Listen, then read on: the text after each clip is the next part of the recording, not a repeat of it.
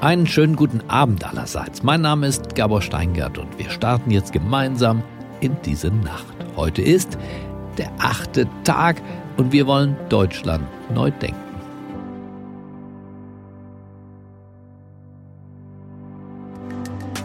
Die Krise als Chance begreifen, jetzt wo doch der Alltag die Pause-Taste gedrückt hält. In diesem Podcast hören wir jeden Abend, und zwar ab 21 Uhr, Menschen, die diese Zeit der Stille für neue Denkanstöße nutzen wollen. Dank Corona zur Kreativität.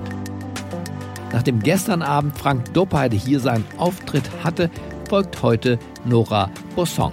Die Schriftstellerin ist 1982 in Bremen geboren, lebt und arbeitet heute in Berlin. Jedenfalls, wenn sie nicht, wie für ihren Roman Schutzzone beispielsweise, die Kriegs- und Krisengebiete bereist oder in Paris unterwegs ist, wo sie über die Gelbwesten recherchiert hat. Nora Bossong ist Lyrikerin, Romanautorin, aber zugleich eine, ich würde sagen, politisch prosaische Persönlichkeit, weshalb sie sich ja auch im Präsidium des Penn-Zentrums engagiert. Am achten Tag spricht Nora Bossong über die Einsamkeit, die auch ihre guten Seiten hat und über Kontemplation und Rückzug, die uns dazu bringt, dass wir vielleicht ein paar Gedanken etwas länger hin und her bewegen können und nicht sofort in einen Aktionismus abgleiten, was vielleicht ein paar mehr Lösungen bringt. Und auch über Albert Camus und die Chance, die darin liegt, wenn wir schon den anderen nicht mehr umarmen und berühren dürfen, vielleicht ja uns selbst. Über die Tatsache, dass wir doch in der Lage sind, uns schnell zu verändern, spricht sie auch, denn wir sehen ja, dass wir auch verzichten können. Zum Beispiel auf Flugreisen. Los geht's. Nora Bossong hat das Wort.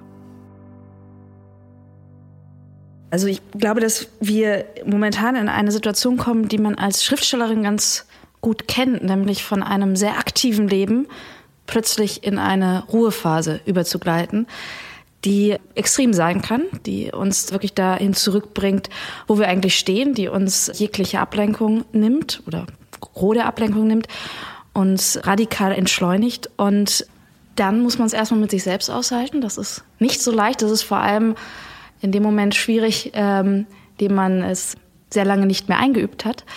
Ich glaube aber, dass tatsächlich der Moment des zur Ruhe kommens und zu spüren, dass mehr Zeit da ist, dass etwas langsamer ist, wird, dass man aber auch dadurch mehr in die Tiefe gehen kann und dass man tatsächlich die Schnelligkeit durch etwas anderes ausbalancieren kann, eine äh, durchaus sehr beglückende Erfahrung sein kann. Ich würde immer empfehlen, Smartphone und Internet auch mal für einen Moment auszuschalten und genau diese Ablenkung sich nicht anderweitig wiederzuholen, sondern tatsächlich zum Beispiel in längere Texte reinzugehen, zu merken, dass die Stille und das Alleinsein mit sich einen wirklich zu ganz wunderbaren Möglichkeiten anregt und dass der stetige Aktionismus natürlich auch etwas ist, was uns bestimmte Probleme hin und her schieben lässt und Lösungen gar nicht mehr langfristig entstehen, sondern man eigentlich von der einen Aktion in die nächste kommt. Und der vorübergehende Rückzug ermöglicht auch einen Blick, wie ein Rauszoomen, einen, einen etwas größeren Blick auf das Ganze.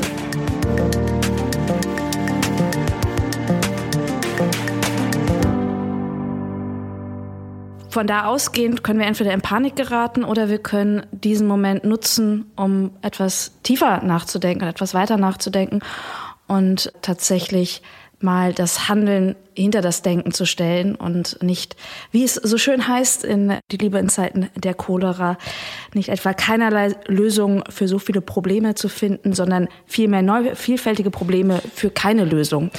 Das ist die Art und Weise, wie dort gearbeitet wird in einem Schifffahrtsunternehmen. Und es ist natürlich auch eine wunderbare Zeit, um endlich mal wieder Bücher zu lesen. Bücher haben ja den Vorteil, dass sie häufig von durchaus klugen Menschen in relativ langer Arbeitszeit erdacht wurden und geschrieben wurden. Und sie haben den fantastischen Vorteil, dass wir zum Beispiel feststellen können, wenn wir äh, bei Boccaccio im Decameron nachlesen, dass bereits in vorkapitalistischen Zeiten die Menschen durchaus die Fähigkeiten hatten, nicht so nett zueinander zu sein, egoistisch zu handeln, Angst und Panik zu erleben und äh, die engsten Angehörigen im Stich zu lassen, wenn so etwas wie eine Epidemie über uns herkommt. Damit will ich gar nicht sagen, dass die Menschen per se schlecht und schlimm sind. Ich will nur sagen, wir dürfen vielleicht auch mal ein bisschen gnädig mit uns sein in der eigenen Einschätzung und nicht alles in der Hier- und Jetzt-Zeit als die schlechtmöglichste und schlimmstmögliche aller Welten wahrnehmen. Aber von da ausgehend können wir uns natürlich schon genauer angucken, was eigentlich gerade schief läuft und was gerade ganz gut läuft. Und ich glaube, das, was für Europa zum Beispiel durchaus noch verbessert werden kann, ist eine Frage nach Zusammenarbeit, endlich mal nationale Lösungen hintanzustellen und europäische Lösungen zu finden und da etwas schneller zu agieren. Wir lernen, dass das, was Fridays for Future ungefähr ein Jahr eingefordert haben, nämlich weniger zu fliegen, tatsächlich möglich ist. Es ist gar nicht so unmöglich, wie es in den letzten Monaten und Wochen noch schien. Nicht jede Geschäftsreise nach Frankfurt muss mit dem Flieger erledigt werden. Manche können auch einfach ausfallen. Nicht jede Geschäftsreise nach Argentinien muss stattfinden. Auch nicht jede Urlaubsreise. Das heißt, wir lernen, dass wir tatsächlich in der Lage sind, uns zu ändern und uns zu wandeln. Und dass das nicht per se bedeutet, dass die Gesellschaft komplett implodiert. Das bedeutet auch nicht, dass wir plötzlich autoritäre Staaten haben, die uns keinerlei Freiheiten mehr lassen und keinerlei Möglichkeiten, sondern dass es hier um ein Ausbalancieren geht zwischen positiver und negativer Freiheit, also der Freiheit, etwas zu tun und der Freiheit vor etwas, wie zum Beispiel schlimmen Krankheiten. Und dass das wiederum eine, eine Bewährungsprobe auch ist da für das Verhältnis von Politik und Gesellschaft und von dem, was Bürger von der Politik wünschen, wie sie bestimmte Entscheidungen mittragen und wie sie bereit sind, das gut zu heißen oder aber auch zu kritisieren.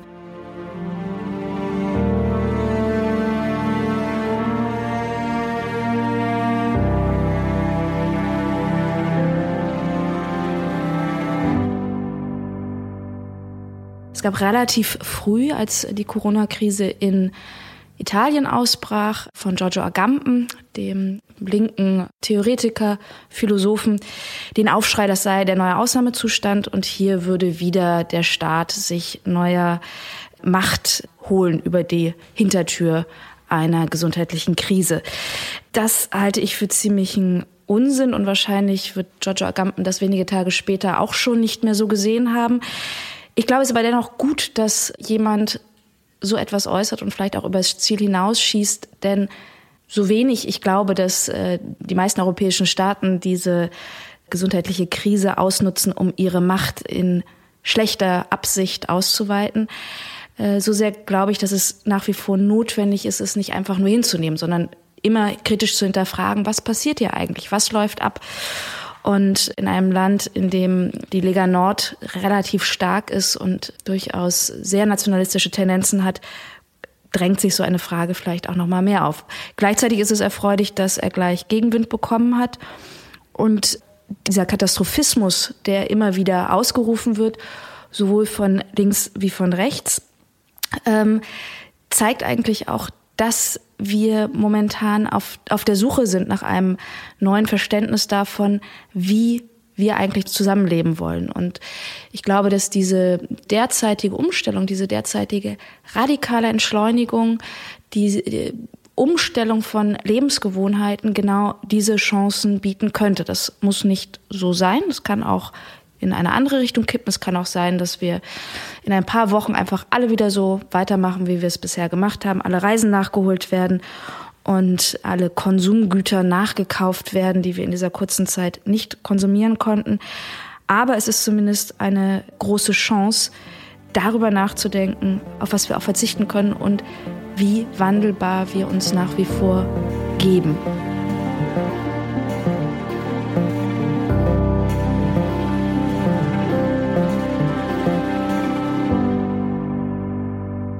Was wir auch bemerken, ist, dass Globalisierung nicht nur so eine Einbahnstraße ist, dass ein Virus ein Ausdruck von Globalisierung ist oder von derzeitiger Globalisierung ist ja so halb wahr. Ähm, die Pest kam auch ein paar tausende Kilometer weit gereist. Es ist aber die Frage, ob die Globalisierung immer so funktioniert, dass wir zwar die schönen Dinge importieren können und unsere Urlauber exportieren können, oder ob es auch bedeutet, dass etwas, was uns vielleicht bedrohlich werden kann, wie eine Krankheit, durchaus auch bei uns ankommt. Das heißt, ein Verständnis davon, dass auch wir in der westlichen Gesellschaft anfällig sind, dass wir verletzbar sind, dass wir nicht immun sind gegen alles und dass das eigentlich auch ein, eine sehr faire Einschätzung ist, denn die Krankheiten, die wie Ebola häufig in Entwicklungsländern stecken bleiben, interessieren uns sehr viel weniger und das hat auch eine gewisse Arroganz und eine gewisse, ein gewisses Zurückgelehntsein in der eigenen Sicherheit, die nicht unbedingt auf immer fairen Bedingungen fußt.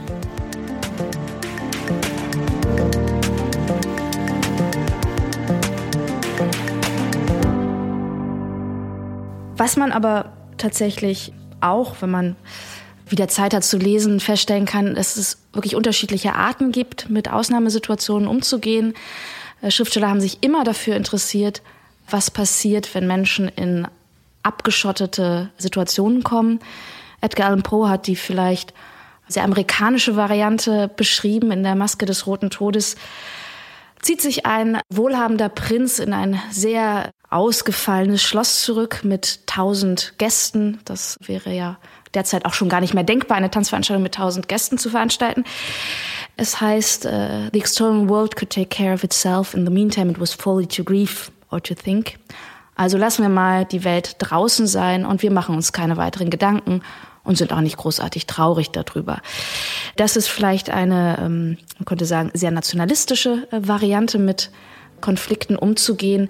Und bei Poe geht sie auch nicht ganz so gut aus, denn der Rote Tod wird sich auf diese Maskenparty einschleichen.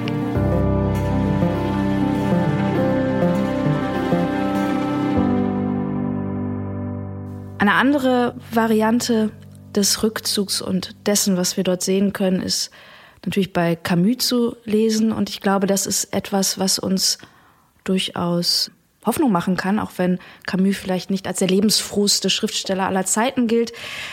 Aber er zeigt uns, dass wir neben dem absolut menschlichen Wunsch sehr am Überleben interessiert zu sein, der Wunsch sich anschließt, dieses Überleben auch irgendwie mit Sinn zu füllen.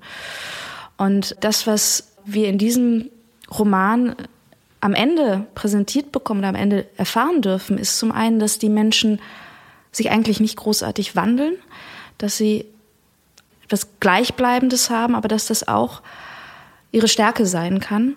Und wie der Protagonist am Ende sagt, dass wir in Zeiten von solchen Extremsituationen lernen, dass es Menschen doch mehr zu bewundern als zu verachten gibt. Und das ist zumal für jemanden wie Camus schon sehr, sehr viel an Zugeständnis. Das heißt, solche Situationen können auch eigentlich das sehr Gute und das sehr Wünschenswerte und Überlebenswerte hervorholen. Und jenseits aller Egoismen, die wir vor dem Regal mit der letzten Klopapierpackung plötzlich in uns entdecken, könnte es auch dazu führen, dass wir neu darüber nachdenken, was Solidarität und Gesellschaft eigentlich ist.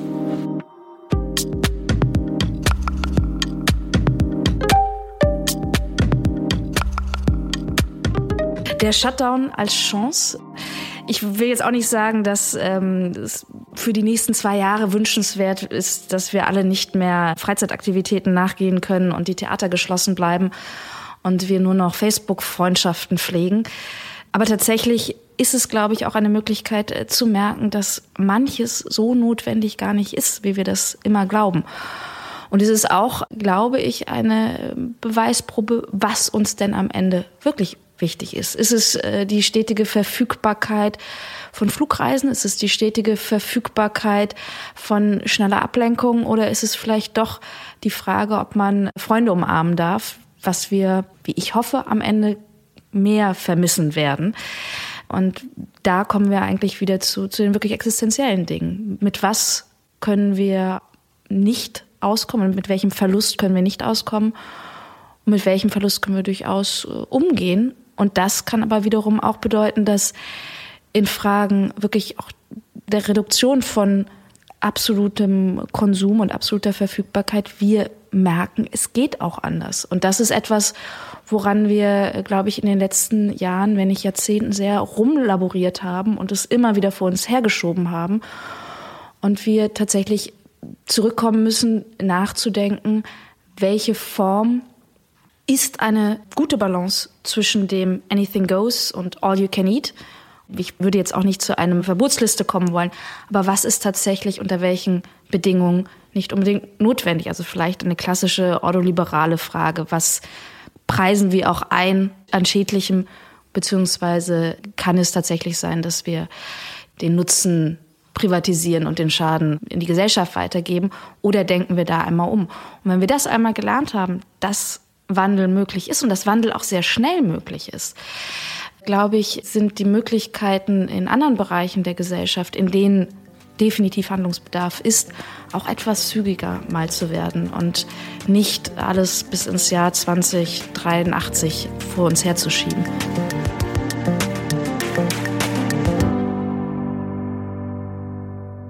Ich glaube, das, was wir überdenken müssen oder sollten, sind die Prioritäten, sind es tatsächlich auch die Frage, was Gesellschaft ist, was unser Miteinander ist und wie wir das auch eigentlich erleben wollen. Und worüber wir uns vielleicht Gedanken machen müssen, ist ein tatsächlich neues und offenes Denken darüber, was liberale Gesellschaft sein kann. Und das bedeutet auch, dass es vielleicht eine breitere Debatte darüber gibt, was Liberalismus überhaupt ist. Ich finde es ein bisschen irritierend, wenn manche den Liberalismus mit Faschismus gleichsetzen, denn äh, ich glaube nach wie vor, dass der Liberalismus für faschistische Denkansätze der größte Feind ist und dass die Diskreditierung einer offenen Gesellschaft sehr haarsträubende Folgen haben wird. Und die Frage nach europäischer Solidarität und europäischem Zusammenhalt ist etwas, was wir nicht von der Frage lösen können, wie Deutschland ist. Und das merken wir in solchen großen globalen Krisen immer nur das, was es innerhalb einer Gemeinschaft ist.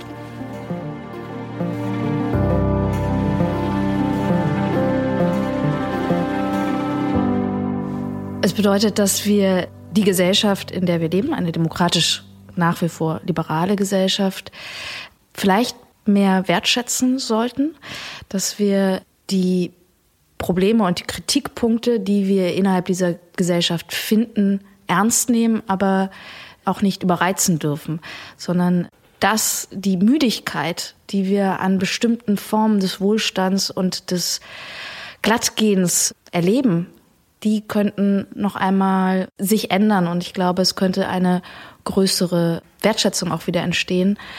Denn die Frage, wie man mit großen Krisen umgeht, wie man mit Krisen umgeht, die vielleicht eine zeitweilige Umstellung von unserem Alltagsleben bedeuten, die auch eine teilweise Einschränkung unserer normalen gewohnten Freiheiten bedeutet.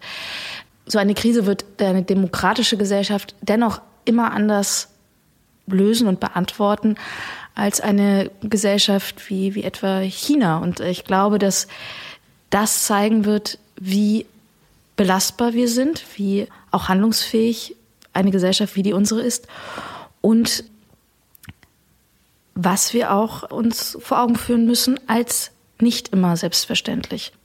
Wir können uns auch vielleicht einfach zwischendurch mal wieder freuen, was alles entstanden ist. Und wenn das noch dazu führt, dass bestimmte Entscheidungen etwas beschleunigt werden, was notwendig wäre, könnte man sagen, dass es sehr große Chancen gibt in der derzeitigen Zeit.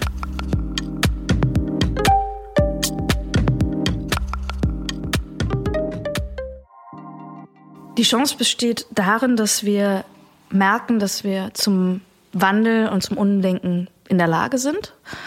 Die Chance besteht darin, dass wir bereit sind, uns einzuschränken, wenn wir einsehen, dass es Sinn macht, wenn es richtig kommuniziert wird.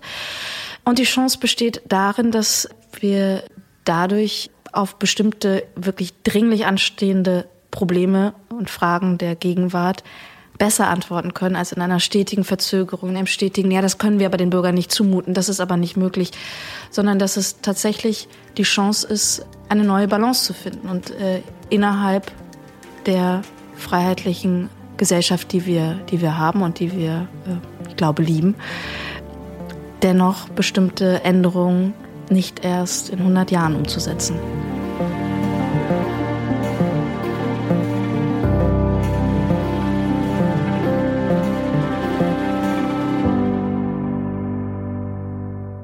In diesem äh, hoffentlich nicht ewig dauernden Shutdown sollten wir erstmal wieder lernen, zur Ruhe zu kommen. Das bedeutet auch, dass wir zu uns kommen. Das bedeutet auch eventuell, dass es ähm, ein bisschen schmerzhaft ist, aber Krisen sind auch nichts Schlechtes. Krisen sind etwas, in dem etwas, was äh, sichtbar wird, was ohnehin schon schwelt.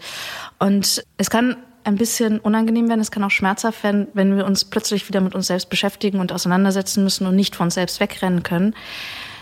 Das sind aber Prozesse, die, wenn sie denn einmal durchlaufen sind, unglaubliche Energien freisetzen können und auch einzugestehen, dass wir nicht immer auf Zack funktionieren, dass es auch zu einer Gesellschaft gehört, Pausen einzulegen und dass es auch dazu gehört, dass diese Pausen nicht immer nur Urlaub sind, sondern dass es auch ungewollte Pausen sind.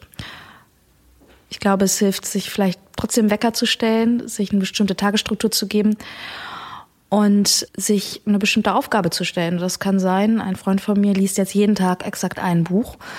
Es kann äh, sein, dass man bestimmte Dinge, für die man sonst einfach zu abgelenkt ist, in der ungestörten Zeit einfach mal voranbringt. Dankeschön, Nora Bossong, für diese Gedanken, die wir jetzt mit in die Nacht nehmen.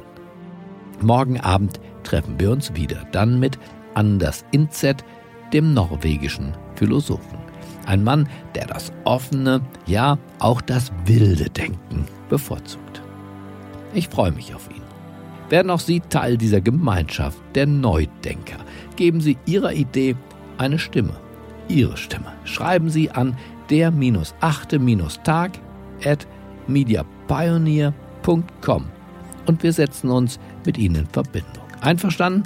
Das wär's dann für heute. Ich wünsche eine geruhsame Nacht. Es grüßt Sie auf das Herzlichste. Ihr Gabor Steingart.